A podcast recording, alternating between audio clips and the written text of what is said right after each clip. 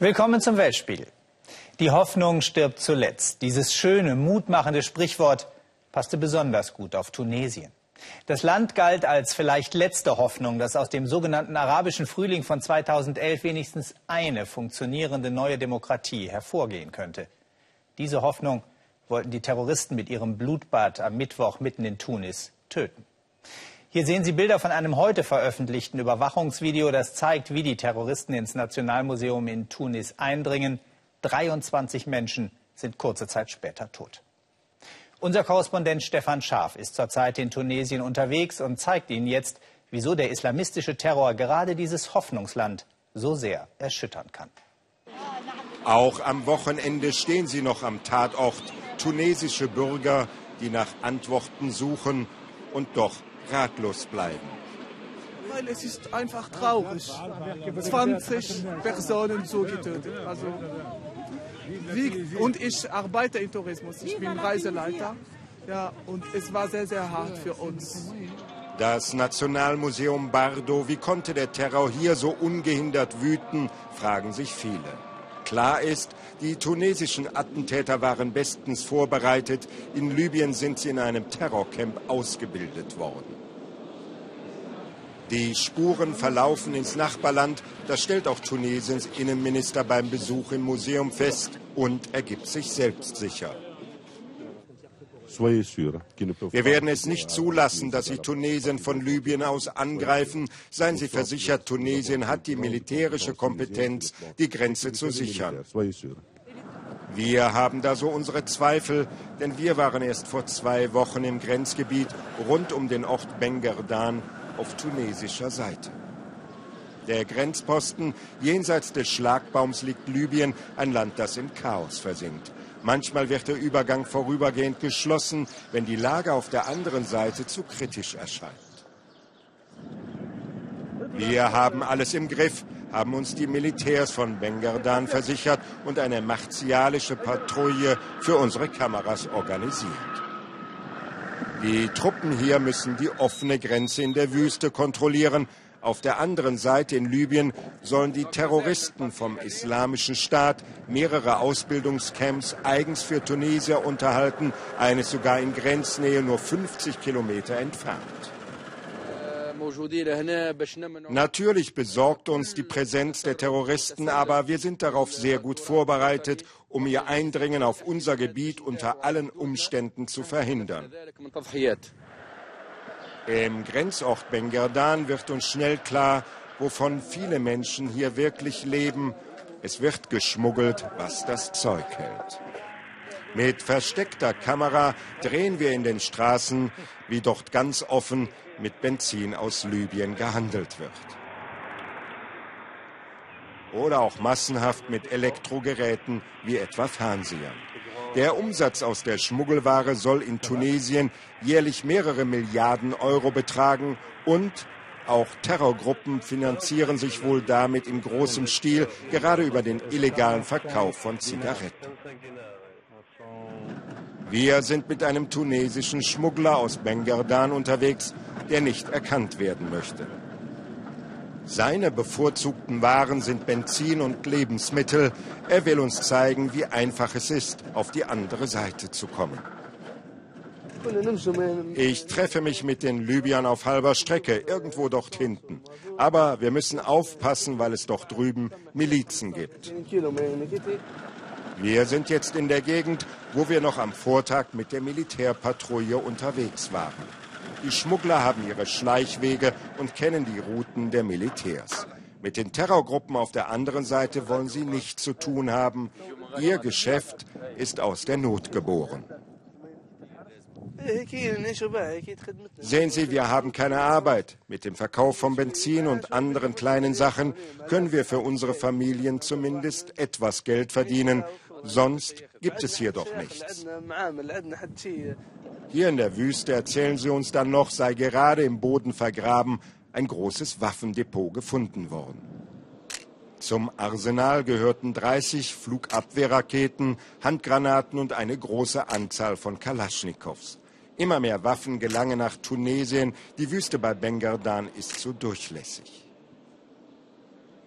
Die Tatsache, dass wir diese Waffendepots entdeckt haben, ist doch ein schwerer Schlag für die Terroristen, widerspricht der Oberst der Armee. Das ist unserer Aufmerksamkeit zu verdanken. Mit den Waffen kommen auch die Militanten nach Tunesien. Irgendwo in der Grenzregion treffen wir einen jungen Mann, der für den islamischen Staat im Irak gekämpft hat. Er möchte unerkannt bleiben. Angewidert von der Brutalität des IS hat er sich abgesetzt. Er warnt, die Gewaltbereitschaft der Terroristen nehme weiter zu. Gerade viele junge tunesische Männer fühlten sich von der Terrorgruppe angezogen und die werden nun für ihre Heimat zur Gefahr. Als ich mit dem IS unterwegs war, habe ich an einem Ort 17 Tunesier gesehen, die ich aus meinem Stadtteil hier in Tunesien kenne. Manche waren richtige Freunde von mir. Das ist schon eine sehr große Zahl. Schmuggel, Waffen, Dschihadisten. Die Spur verläuft von Libyen direkt zum Museum Bardo in Tunis. Die Terroristen wollten das moderne Tunesien treffen. Das soll ihnen nicht gelingen. Schon morgen wird das Museum wieder seine Tore öffnen, auch wenn noch nicht alle Spuren des Anschlags beseitigt sind. Wir sind mitten ins Herz getroffen worden, aber wir leben noch. Wir werden weitermachen. Und so setzen sie die Kunst gegen den Terror. Das weltoffene Tunesien will nicht aufgeben. Der islamistische Terror bedroht längst auch die Menschen im Herzen Afrikas, vor allem in Nigeria. Sie erinnern sich vielleicht an die Massenentführung nigerianischer Schulmädchen. Die Terrorsekte Boko Haram hat sie immer noch in ihrer Gewalt. Nigeria ist mit mehr als 170 Millionen Einwohnern Afrikas größte Volkswirtschaft. Vor allem im Süden gibt es große Öl- und Gasvorkommen, auch Diamanten werden gefördert. Im von der Regierung völlig vernachlässigten Norden wütet hingegen Boko Haram. Besonders im Nordosten sind die Islamisten stark. Der Süden bekommt davon wenig mit. Hier sitzt das Geld. Die größte Stadt des Landes, Lagos oder Lagos, wie die Nigerianer sagen, sie boomt. Nächste Woche soll gewählt werden. Dem christlichen Präsidenten Goodluck Jonathan steht ein muslimischer Herausforderer gegenüber. Dass nach der Wahl die Spaltung überwunden werden kann, ist aber höchst zweifelhaft, wie Shafach Lahai zeigt. Willkommen in Eco Atlantic City, der schönen neuen Welt Nigerias. Hier vor den Toren der Megametropole Lagos entsteht gerade ein Stadtteil der Superlative mitten auf dem Atlantik. Millionen, ach was, Milliarden Tonnen Sand werden dafür aufgeschüttet und befestigt, erzählt die Sprecherin des Projekts Valentina Halim. Sie ist Nigerianerin, hat in London studiert, lebt jetzt wieder in Lagos, weil es hier, anders als in Europa, boomt, sagt sie. Hinter mir entsteht ein Hochhaus mit 84 Apartments. Die sind alle verkauft. Das kleinste mit zwei Zimmern kostet 710.000 Dollar. Das sind ja Preise wie in Manhattan, sage ich. Ja, wir wollen ja auch sein wie Manhattan. Und so soll das nigerianische Manhattan mal aussehen. Luxuswohnungen im Luxusviertel für Luxusmenschen. Und immer mehr können sich das auch leisten im Süden Nigerias wohlgemerkt. Finanziert und gebaut wird das Projekt von ausländischen und nigerianischen Investoren und Ingenieuren. Mit Boko Haram und dem Leid im Norden des Landes scheint das hier gar nichts zu tun zu haben. Der Terror ist doch weit weg und hoffentlich bekommen sie es dort bald in den Griff. Im Süden des Landes wächst die Zahl der Superreichen und die Zahl derer, die es mal werden wollen. Für sie ist Nigeria voller Möglichkeiten, so wie für Valentina. Viele kommen wie sie aus dem Ausland zurück, weil sie hier mehr Chancen sehen. Wer die Wahl nächste Woche gewinnt, spielt für sie keine Rolle. Nigeria ist auf der Überholspur, egal wer gewinnt. Wir greifen nach den Sternen. Wir verlassen Lagos, die größte Wirtschaftsmetropole des Südens, und reisen nach Kano, die größte Wirtschaftsmetropole des Nordens. Etwa 11 Millionen Menschen leben hier, vor allem Muslime. Die Stadt ist eigentlich die Handelsmetropole im Norden. Eigentlich. Seit dem Terror der radikal-islamischen Boko Haram hat sich alles geändert. Auch auf dem zentralen Markt von Kano. Erst vor drei Monaten haben zwei Selbstmordattentäter Dutzende Menschen mit in den Tod gerissen. Seitdem leben die Bewohner in ständiger Angst, erzählen die Händler. Wegen des Terrors habe ich kaum noch Kunden. Die kommen nicht mehr hierher. Mein Geschäft ist zu 80 Prozent eingebrochen. Fehlende Kunden, das sei die eine Sache. Schlimmer noch wäre, dass sie ihre Waren nicht mehr exportieren könnten. Ihre Handelsrouten führen durch Boko Haram-Gebiet. Früher hatten wir viele Kunden in unseren Nachbarländern Niger, Kamerun und Tschad. Die sind nur wenige hundert Kilometer entfernt. Doch wegen der Kämpfe durch Boko Haram sind die Grenzen jetzt dicht. Es gibt keinen Handel mehr zwischen uns. Für die Menschen hier spielen die Wahlen sehr wohl eine Rolle. Die jetzige Regierung tut nichts für uns, für den Norden. Alles Übel passiert doch nur im Norden. Und den Präsidenten kümmert das nicht, weil er aus dem Süden kommt. Wir beten dafür, dass es einen Wandel geben wird. Auch im Industriegebiet von Kano ein erschreckendes Bild. Eine Fabrik nach der anderen musste dicht machen. Erst war es die Konkurrenz durch Billigprodukte aus China. Doch vor allem der Terror hätte ihnen dann das Genick gebrochen, erzählt Nasir Rosani. Er recycelt Plastik und stellt daraus Löffel und Eimer her. Ein Familienbetrieb, der mal richtig gut lief. Jetzt kämpfen auch sie ums Überleben. Wir haben nur zwei Stunden Strom am Tag. Wie soll man denn da produzieren? Früher, vor dem Terror, konnte ich mir wenigstens Generatoren leisten, weil der Handel mit den Nachbarländern funktionierte. Das geht jetzt nicht mehr. 40 Angestellte hatte er, jetzt kann er sich gerade mal vier leisten. Immer wieder kommen ehemalige Arbeiter vorbei, so wie Usman. Fragen, ob es vielleicht irgendwas zu tun gibt. Es breche ihm das Herz, sagt Nasir Rosani, ihn wieder wegzuschicken. Jeden Tag läuft Usman durch die Stadt in der Hoffnung, irgendwo irgendwas zu verdienen. Drei Kinder hat der 32-Jährige. Alles, was er sich wünscht, sei, dass sie zur Schule gehen können, mal eine bessere Zukunft haben, sagt er. Doch zurzeit wissen er und seine Frau oft nicht einmal, wie sie ihre Familie ernähren sollen. Unser Leben ist ein ständiger Kampf. Jeden Tag geht es nur darum, etwas zu essen zu bekommen. Es ist so schwer, eine Arbeit zu finden. Dabei bin ich doch jung und stark. So geht es abertausenden Menschen im Norden Nigerias.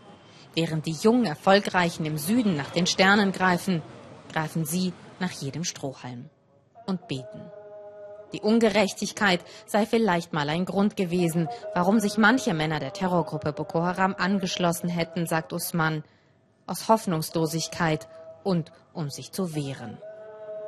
Doch eigentlich ist er überzeugt, wollen alle nur Frieden und eine Arbeit, eine Zukunft eben.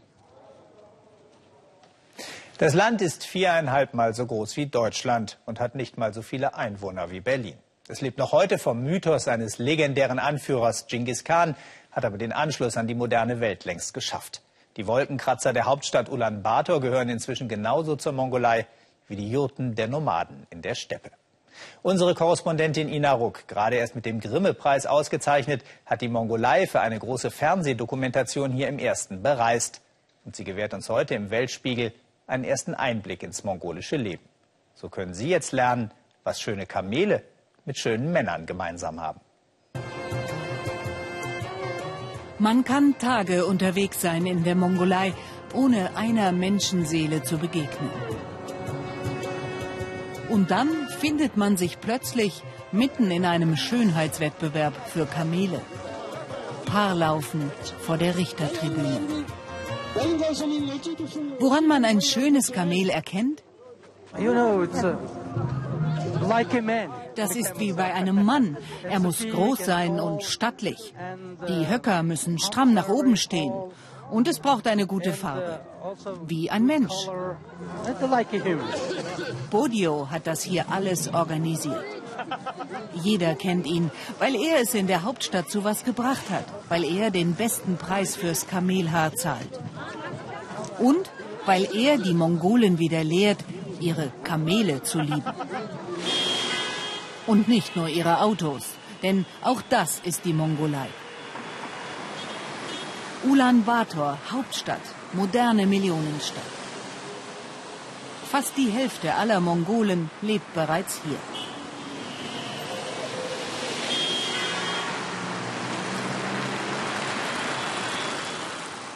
Bodio ist mit Wolle reich geworden.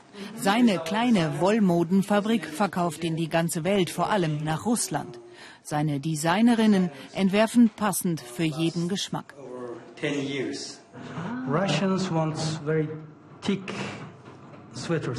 Die Russen wollen warme Sachen für Sibirien und so, da ist es doch kalt. Für den europäischen Markt muss es dünner sein und mehr für Jüngere. Die möchten da ein bisschen mehr Stil. Die Amerikaner, vor allem die Älteren, die wollen es, naja, baggy, möglichst groß. Elegante Kleidung aus mongolischem Kaschmir und aus Wolle vom Yak-Rind. Früher wollte ja kaum jemand Jack tragen, sagt Bodio. Dabei ist Jackwolle doch das Wärmste, was es gibt. Unsere mongolischen Jacks halten den stärksten Frost aus. Und weich ist es auch. Gerne würde er auch mehr Kamelhaarsachen produzieren. Aber weil Kamelhaar den Züchtern viel weniger Geld bringt als Jack oder Kaschmir, gibt es immer weniger davon. Deshalb hat Bodio sich das Kamelfestival ausgedacht. Das Festival findet jedes Jahr im Norden der Wüste Gobi statt, Bodios Heimat. Es beginnt mit dem, was man hier langes Lied nennt. Dieses hier ist ein Lobgesang auf das Kamel.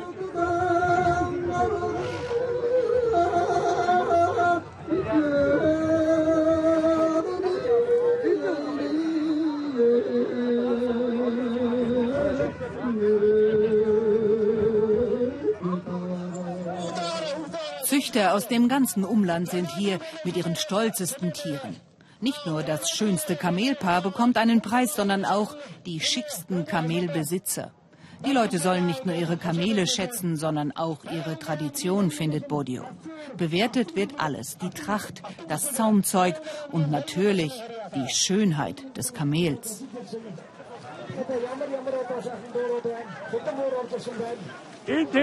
Meine beiden sind zwölf und zehn Jahre alt. Sie haben schon drei Preise geholt für mich. Und wie heißen Ihre Kamele? Großer Brauner und kleiner Brauner.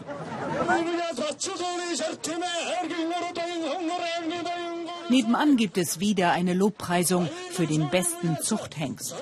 Es ist immer derselbe, Jahr für Jahr hat er die meisten Nachkommen und bekommt schon wieder einen neuen Orden an die Brust geheftet.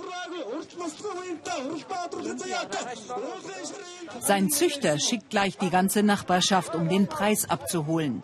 Der ist übrigens ein Motorrad. Kamele hat jetzt ja wieder jeder. Das ist das zwölfte Festival und jedes Jahr gibt es mehr Züchter, sagt Bodio. Uh, die Leute sind glücklich mit ihren Kamelen und sie sind viel netter zu ihnen. Sie mögen sie, das merkt man doch. Sie mögen schnelle Kamele. Startfrei zum großen Preis der Gobi.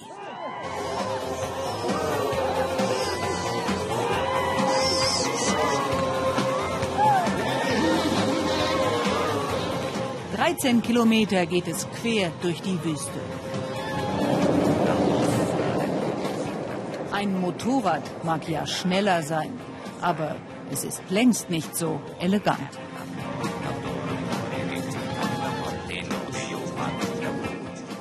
Und wer jetzt mehr Lust auf die Mongolei bekommen hat, der sollte sich die Sendetermine vormerken. Abenteuer Mongolei läuft am Karfreitag und am Ostersonntag jeweils um 19.15 Uhr im ersten. Die USA sollten sich wieder mehr einmischen in der Welt, kämpferischer gegen islamistische Bedrohung, weniger zurückhaltend bei Militäreinsätzen. So sehen das zumindest viele Republikaner, die im US-Kongress den Ton angeben. Ihnen ist Präsident Obama ganz klar zu lasch. Aber wie geht Amerika mit denen um, die für seine Rolle als Weltpolizist den Kopf hinhalten? 22 heimgekehrte US-Soldaten nehmen sich nach ihren Einsätzen das Leben. 22. Jeden Tag. Tina Hassel hat Veteranen besucht, deren Kampf nach dem Krieg nie aufgehört hat.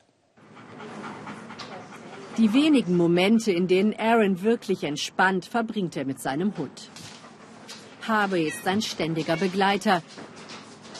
Aaron vertraut ihm und nur ihm. Sein Hund spürt sofort, wenn Aaron wieder unruhig wird, wenn die Gedanken an den Krieg in Afghanistan den 26-Jährigen überfallen. Auch für Stephanie, seine Frau, hat sich alles verändert, seitdem er von der Front zurück ist. Früher hatten sie oft Freunde zu Hause, heute kann Aaron Menschen kaum ertragen. Ständig ist er auf Stephanies Hilfe angewiesen, nicht nur wegen der Folgen seiner schweren Kopfverletzung. Auch sonst, erzählt sie mir, findet er sich in seinem alten Leben nicht mehr zurecht. Ich habe noch immer das Gefühl, dass ich hier nicht hingehöre. Ich müsste an der Front sein, da werde ich gebraucht.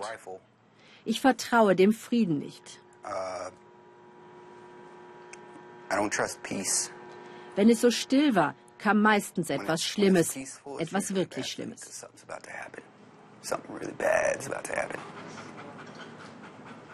Niemand hatte Stephanie vorbereitet auf das, was kommt. Wir haben nur ein Datum bekommen, wann unsere Männer zurück sind. Ich dachte, er wäre derselbe, der ein Jahr zuvor gegangen war. Wir sind in Clarksville im Bundesstaat Tennessee. Hier liegt einer der größten Militärstützpunkte der USA, Sitz der 101st Airborne Division, eine Eliteeinheit. Sie geht ganz vorne an die Front, da wo es besonders schmutzig wird. Viele, die zurückkommen, werden die Bilder von dort nie mehr los. Ich liebe dich, Daddy, hat ihm seine kleine Tochter aufs Namensschild geschrieben. Es ist das erste Mal seit Jahren, dass Chris Fields Emily in die Schule begleiten konnte. Nach dem Rückzug aus Afghanistan ist er wieder bei seiner Familie, wie viele Väter. Jetzt, wo der Krieg beendet ist, beginnt für sie der Kampf an der Heimatfront.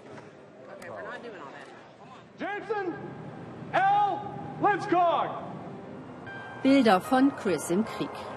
Ein US-Kamerateam hatte ihn im Kampfgebiet begleitet. Als Offizier war er verantwortlich für 800 Soldaten, eine Vaterfigur für die oft jungen Kämpfer. Gefühle zeigte Chris nur selten. Er war Vorbild, auch da, wo er nicht mehr konnte. Na, komm. Er nimmt uns mit in den Wald. Nur wenn er alleine ist, spricht er offen über die Bilder, die ihn nicht loslassen. Über die Grausamkeiten, die auch seine Truppe begangen hat. Über seine vielen Flashbacks.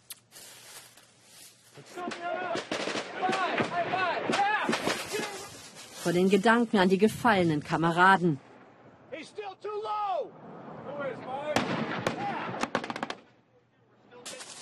Chris, der darauf getrimmt war, immer stark zu sein, dachte plötzlich an Selbstmord.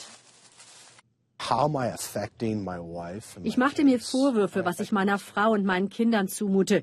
Ich fragte mich, wie kann es sein, dass ich, ein Offizier der mächtigsten Armee der Welt, mich nicht im Griff habe, mich nicht kontrollieren kann. Sehen Sie, der Hund spürt, dass ich emotional werde. Er will mich beruhigen. Wir besuchen noch einmal Aaron. In einem Safe hält Stephanie die Medikamente verschlossen. Schon einmal hatte ihr Mann ein Fach aufgebrochen, um an die Pillen zu kommen.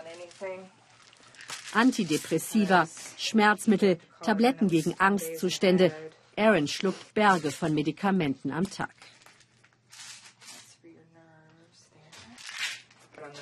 Krankenschwester, Ehefrau, letzte Vertraute.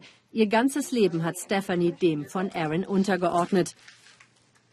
Weil sie ihn liebt und weil sie es unpatriotisch findet, ihn im Stich zu lassen. Schließlich habe er sein Leben für sein Land riskiert. Stets dabei Harvey, der Hund und Aarons Waffen. Auch jetzt kontrolliert er, ob sie richtig geladen sind. Darüber streitet das Paar oft. Stephanie hat Angst. Schon einmal hat ihr Mann sie während eines Flashbacks fast erschossen. Ich kam um die Ecke in der Küche. Es war dunkel und er zielte auf mich. Er dachte, ich sei jemand anderes. Er erkannte mich nicht. Ich sagte, stopp, ich bin's doch. Sonst wäre ich in meinem eigenen Haus erschossen worden. Das passiert nicht täglich, aber es kommt vor und macht Angst. Wer hilft den Familien dieser tickenden Zeitbomben? 22 Ex-Soldaten bringen sich um, jeden Tag. Weil Ärzte sie zu lange warten lassen, weil kaum jemand da ist, der hilft, weil der Kampf an der Heimatfront zermürbt. Was hier wirkt wie ein fröhlicher Männerabend, ist eine private Therapiesitzung. Chris Fields trifft sich regelmäßig mit seinen Kameraden aus der Zeit in Afghanistan. Er ermutigt sie, sich Hilfe zu suchen, erzählt von seinen Problemen.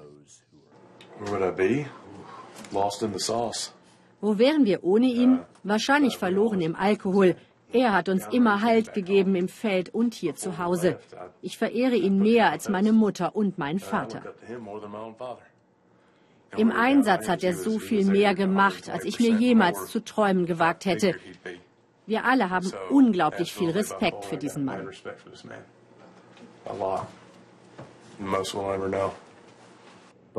Das Haus von Chris Fields steht für alle offen, die Rat und Halt suchen. Denn offizielle Stellen sind mit dem Ansturm der zurückkehrenden Soldaten heillos überfordert. Dann reden sie, statt versteinert zu schweigen, von den Bomben, Schreien und der Todesangst. Und wenn einer abzudriften droht, legt Chris väterlich den Arm um ihn. Denn sie alle kennen das Gefühl. Heiliger Mist, das wäre es fast gewesen. Das Land, das Millionen junge Menschen an die Front geschickt hat, ist nicht vorbereitet darauf, sie wieder aufzufangen. Kriege zu beginnen ist einfach, sie zu beenden nicht. Wenn sie dreist angemacht wird, kann sie schon mal handgreiflich werden. Und wenn sie mit Steinen oder faulem Obst beworfen wird, nur weil sie als Frau Fahrrad fährt, dann duckt sie sich halt. Die junge afghanische Journalistin Sahar ist eine verdammt mutige Frau. Sie arbeitet für einen privaten Fernsehsender in Kabul und hat es sich zur Aufgabe gemacht, mit ihrer Arbeit auch anderen Frauen in der afghanischen Macho-Gesellschaft Mut zu machen. Gabor Hallas hat sie in Kabul getroffen. Ganz schön mutig, aber Sahar lässt sich nichts gefallen. Warum, das zeigt sie uns. Sie dreht heimlich, was sie täglich erlebt, wenn sie nur auf ein Taxi wartet. Komm, steig ein, rufen die Männer. Willst du Spaß haben?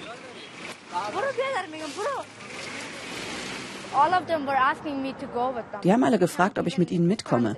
Wir können nicht mal zehn Minuten auf der Straße stehen und auf ein Taxi warten. Das ist so verstörend. Diese Männer denken, wir sind Prostituierte und können mit ihnen schlafen. Sahar ist 19, Kabul ihre Stadt, Afghanistan das Land, das sie ändern will. Sie hat das Zeug, eine Revolution anzuzetteln. Wir haben es satt zu schweigen. Die Generation meiner Mutter hat geschwiegen. Deswegen haben wir nun die Probleme. Und jeder Tag heißt für uns kämpfen, kämpfen, kämpfen. Sahar arbeitet als Journalistin. Was sie tut, ist gefährlich in Afghanistan. Sie mag ihr Kopftuch nicht gern tragen will sich nicht zwingen lassen, zu Hause zu sitzen. Sie studiert, verdient Geld. Meistens fährt Sahar Taxi. Sie kann es sich leisten.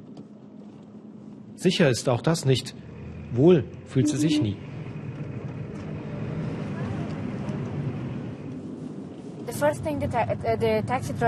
Das Erste, was die Fahrer machen, ist, sie stellen sich den Spiegel so ein, dass sie uns sehen können. Körper und Gesicht. Einmal schaute der Fahrer mich an. Nach ein paar Minuten merkte ich, dass er masturbierte. Das war so schrecklich. Es machte mir Angst. Ich dachte, er könnte mich vergewaltigen, jeden Moment. Dass eine afghanische Frau so offen spricht, passiert kaum. Millionen andere schweigen. Sahar besucht viele von ihnen und erzählt die unerzählten Geschichten. Uns nimmt sie mit zu einer Frau, die ein ganz anderes Leben führt als sie selbst. Ohne Sahar würde sie niemals mit uns sprechen. Es muss schnell gehen. Der Ehemann weiß nicht, dass wir hier sind. Wenn er von der Arbeit kommt, müssen wir verschwunden sein. Anissa wurde als Kind verheiratet, zur Schule durfte sie nicht. Sie kann nicht lesen und schreiben, ist verurteilt, zu Hause zu sitzen vom eigenen Ehemann.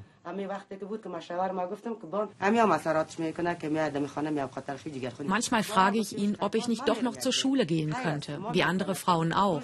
Dann sagt er nur Nein. Oder ich frage, ob ich nicht arbeiten gehen könnte. Es würde ja der Familie helfen. Aber wenn ich das anspreche, schlägt er mich. Anissa hat zwei Töchter. Sie ist so verzweifelt, dass sie alles auch vor den Kindern erzählt. Sie hat es geschafft, dass die Töchter zur Schule gehen, auch wenn sie dafür immer wieder verprügelt wurde. Ihre größte Sorge ist trotzdem, irgendwann könnte den Kindern das gleiche Schicksal drohen. Es gibt keine Lösung. Denn was könnte ich tun? Ich kann abhauen oder mich umbringen. Aber egal, was ich tue, es würde bedeuten, dass mein Mann die Kinder schlägt und sie quält. Deswegen halte ich es einfach nur aus. Sahar hat es geschafft. Ihre Eltern geben ihr die Freiheit, sind sogar stolz. Stolz, dass die Töchter heute das Geld verdienen. Es waren die Kinder, die in dieser Familie alles umgeworfen haben.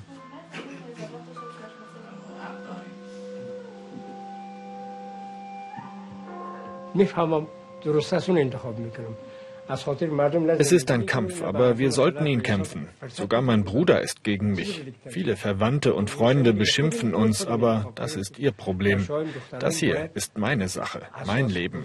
Ich lasse mir nichts vorschreiben.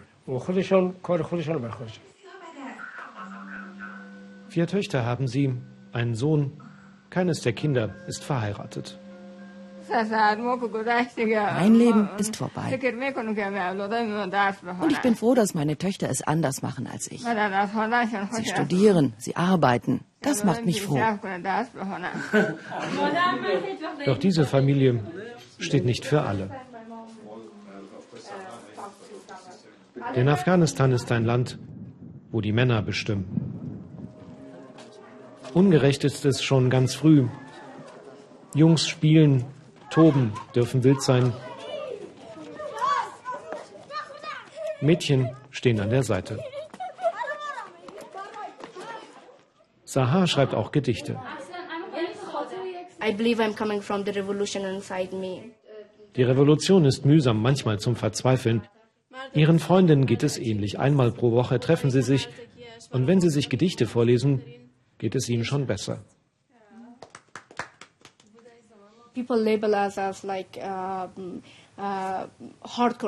Leute nennen uns Hardcore-Feministen. Die denken, wir sind Radikale, Kriegerinnen. Dabei wollen wir doch nur gleichberechtigt leben, wollen ein Leben als freie Menschen führen. Sie trauen sich, sagen, was sie denken. Sie schreiben Gedichte, nicht mehr, aber selbst das geht nur, weil das Restaurant von Mauern und Stacheldraht geschützt ist. Ich kam ohne Rückfahrticket, von einer langen Reise, voller Hoffnung und Zweifel und dem täglichen Kampf. Ich kenne die Hürden, sehe den Wandel, erlebe Angst und Schlaflosigkeit. Ich bin nicht ich und auch nicht der Junge, um den meine Mutter gebetet hat. Die Revolution beginnt auf der Straße, auch auf dem Fahrrad. Die meisten sagen, das gehört sich nicht für eine Frau, aber Sahar ist das egal, sie fährt einfach weiter, bis sich alle daran gewöhnt haben. Früher haben sie mit Steinen und Tomaten nach mir geworfen, um es mir schwer zu machen. Es ist schwer, etwas zu verändern, aber nicht unmöglich. Die Jungs finden es sogar ganz cool, mit einem Mädchen unterwegs zu sein. Diese kleinen Männer denken anders als ihre Väter. Da hat Sahar schon viel erreicht. Hoffentlich schafft sie es, sich diese beeindruckende Courage zu bewahren. Goldener Hirsch und Deutsches Haus sind beliebte Namen für Gaststätten in Südkorea. Warum wir dort so viele Fans haben, zeigt Ihnen Uwe Schwering jetzt im Schnappschuss.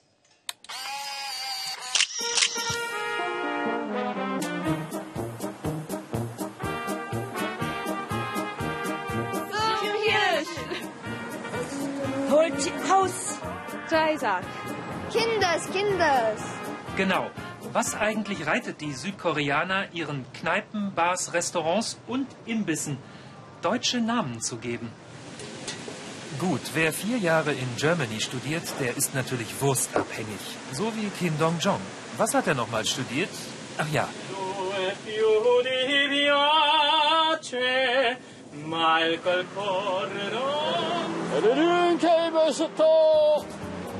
Deutschland und Südkorea, wir sind wie Brüder. Krieg, Teilung, Wiederaufbau, Wirtschaftswunder. Touristen hier bewundern das Grundgesetz, Politiker die Einheit. Berlin.